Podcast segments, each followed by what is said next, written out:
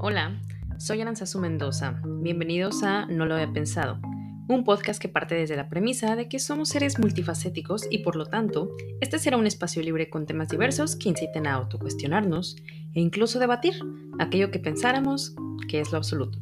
Gracias por estar aquí.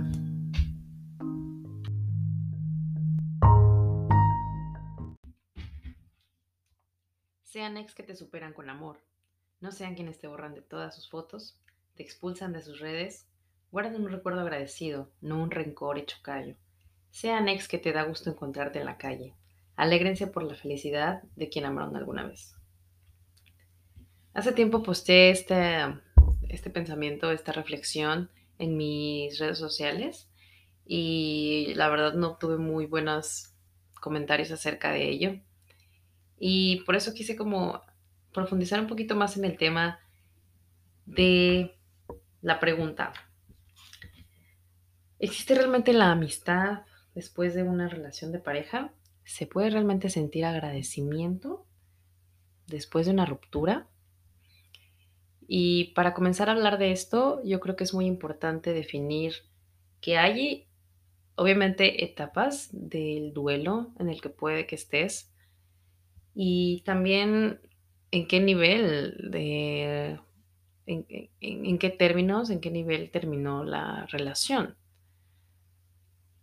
Una vez determinado esto, yo creo que es cuando se define si se puede o no se puede em, haber una, una relación de amistad. Yo creo que muy pocas veces podría decirse que es posible una relación amistosa. Y en muchos casos porque también es sano darle un espacio al, a la ruptura. Creo que es insano el querer, el querer decir o querer creer que a la semana de que terminaste una relación de años puede haber una amistad. Mm, para mí no es lo ideal. No sé si para algunas, para otras personas, yo considero que, yo considero que lo más saludable después de una relación o después de que se termine la relación, pues es darse un espacio para poder asimilar todos esos sentimientos, todos esos sentimientos que, que aún están ahí. Em, influye mucho el cómo terminó la relación, sí, obviamente, porque no es lo mismo una relación que terminó con violencia y golpes a una relación que terminó con mucho agradecimiento y con mucha conciencia de decir, esta persona me ayudó y a pesar de que las cosas no funcionaron, pues la dejo ir, ¿no? Son cosas muy distintas.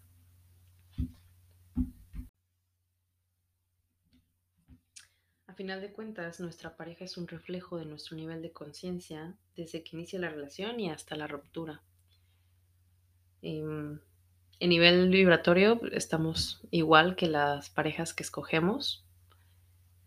Mm, por eso a veces es sorprendente cuando muchas veces uno termina quejándose de sus parejas. Digo, primero que nada, tú lo escogiste, ¿no? Y segundo, pues si no vibraras igual que esa persona, no habría aparecido en tu vida. pero, pero sí, la opinión que tengas sobre tu pareja sí habla mucho de ti. Porque como dice la frase, lo que te, lo que te choca, te checa. y las personas somos espejo. Y a final de cuentas, muchas de las cosas que nos molestan en la otra persona, muchos de los aspectos de la personalidad, son aspectos que a lo mejor están en nuestro inconsciente y no queremos aceptarlos. Y a final de cuentas, no es necesario ser el mejor amigo de tu expareja. Pero si no disfrutaste y aprendiste al lado de esa persona, ¿cuál fue la finalidad de estar ahí? Y pregúntate, ¿qué tipo de relaciones de ahora en adelante quieres construir? Si al mirar otras parejas te sientes molesto, avergonzado, frustrado y piensas que fueron unas malas parejas, ¿crees que tú estás realmente siendo la pareja perfecta? ¿Por qué no construir en ti mismo alguien que ante tus ojos sea la pareja ideal? Yo no sé si tu situación es similar o exactamente por qué situación estás pasando, porque no te conozco. Sin embargo, te puedo decir que Siempre es bueno vivir la emoción del duelo. haya sido el responsable quien haya sido. No tratar de, tapar o de inhibir los sentimientos que estás viviendo en este momento. Y cuando puedas ver con un poco más de claridad, agradecer qué te está enseñando la situación. Agradecer que la otra persona haya sido tu maestro y que hayan coincidido. Y sí, no es fácil, no es fácil aceptar que a lo mejor una persona que te hizo daño mm, haya sido como violencia física, violencia verbal, que tú digas, ¿cómo es posible decir o agradecer a una persona que me hizo tanto daño y que y decir, ¿no? O esa persona es, mi maestro, fue mi maestro. No es fácil, no es fácil. Y lo digo desde el punto en el que yo también pasé por violencia psicológica. Afortunadamente nunca pasé por violencia física. Em, pero sí tuve parejas con, pues, que me manipulaban psicológicamente. Y hoy en día puedo decir que sin ellos no hubiera aprendido lo que aprendí, que les agradezco infinitamente que hayan podido mostrarme otra parte de de mí, de mi personalidad, que a lo mejor ellos me hayan enseñado a que yo también tenía que decir que no, a que yo también tenía que, que alzar la voz, que yo también tenía que usar mis recursos para hacerme valer. Y cuando empiezas a tomar la responsabilidad en una relación en la que en vez de ser víctima, es decir, mm, la otra persona es culpable porque me hizo esto, porque me hizo lo otro, eh, empiezas a tomar realmente pues el, el, papel responsable de qué hice yo, qué pude haber hecho distinto y qué aprendo y qué lección me llevo. Es ahí cuando tú empiezas a crecer, empieza a cambiar tu perspectiva y las posibilidades de que te encuentres en una situación igual disminuyen. Porque realmente cuando, cuando te empiezas a negar, cuando te empiezas a negar que, que tú tuviste como una responsabilidad, cuando tú no empiezas a tomar acción y no empiezas a tomar tu papel responsable de qué es lo que tú pudiste cambiar, y simplemente escapas de la situación y, tiempo después vuelves a estar en una relación, vas a volver a repetir lo mismo porque no aprendiste la lección. Yo creo que cuando posteé la frase lo hice totalmente desde mi experiencia propia.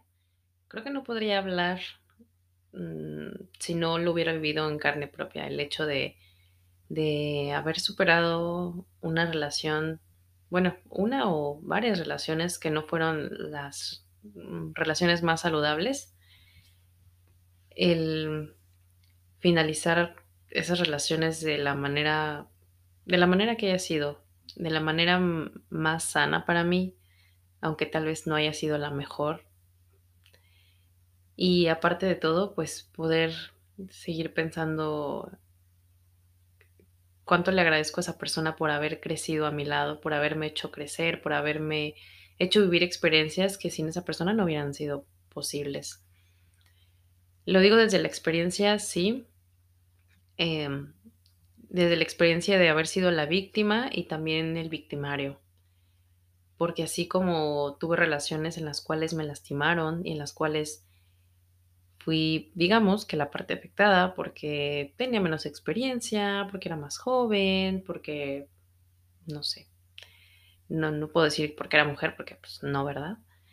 Pero, pero también hubo, hubo muchas relaciones en las cuales yo fui el victimario, en las cuales yo fui la parte insana, que obviamente para mí siempre que hay un problema en una relación, las dos personas son responsables, sea cual sea el problema, y aunque muchas veces es, un tema difícil de tratar porque muchas personas no van a querer aceptar su responsabilidad en esa, en esa relación o en la situación. Y yo puedo decir que para mí mucho tiempo trabajé con la culpa de haber sido una persona infiel en una relación y obviamente pues cuando mi expareja se dio cuenta de, ese, de esas infidelidades, no fue el mejor desenlace que pudo haber pasado. fueron, fueron meses muy tormentosos, de muchas peleas y que a lo mejor no voy a entrar en detalles. Ya pasó tiempo de esa, de esa, de que fin, finalicé esa relación. Em, tal vez por respeto a la otra persona no voy a entrar en detalles. Sin embargo, ha pasado el tiempo y puedo decir que mantengo una amistad con esa, pues con ese, con esa persona, ¿no? Con, con esa expareja. Sí, obviamente es un montón de trabajo personal que probablemente lleve muchísimas lágrimas. Sí. Que probablemente pienses que nunca vas a volver a amar en tu vida. Sí. que probablemente sientas que te vas a morir y que esa persona era la, única persona con la que querías estar para siempre, sí. Mientras más trabajes en ti, el drama va a ser mucho menor en muchos libros mencionan, eh, el dolor no es opcional, pero el sufrimiento sí.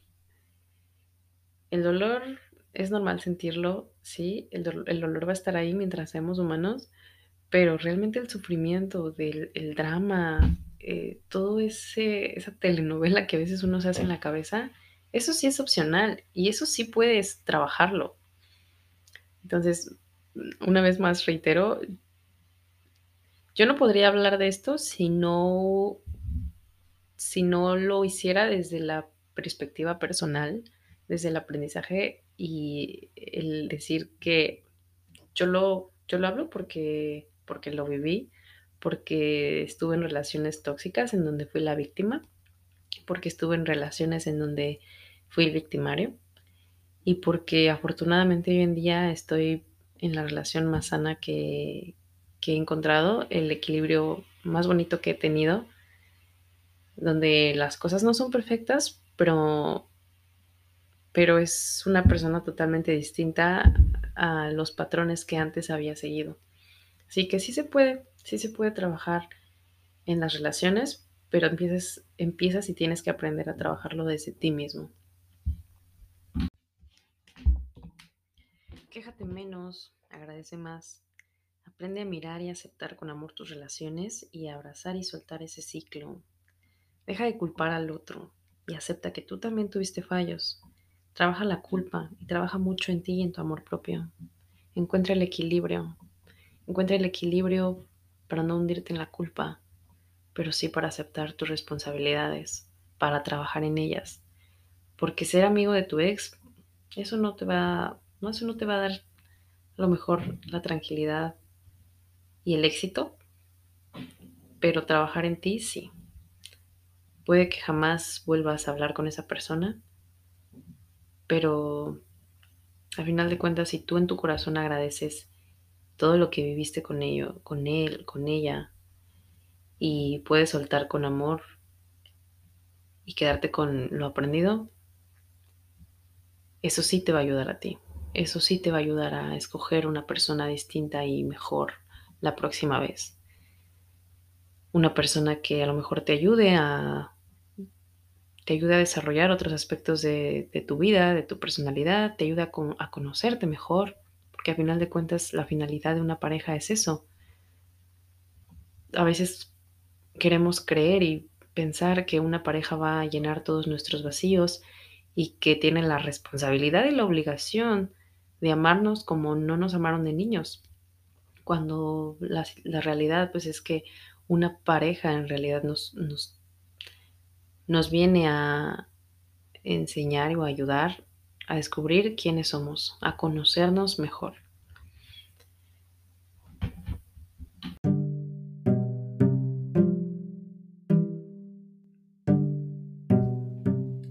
Si escuchaste esto hasta el final, te agradezco muchísimo por haberte quedado.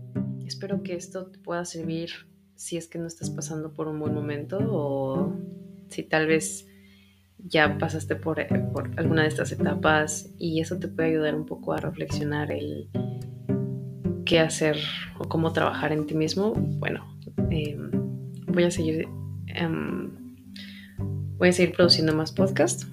Me encantaría que los escucharas también y te mando un fuerte abrazo desde el otro lado de tu teléfono.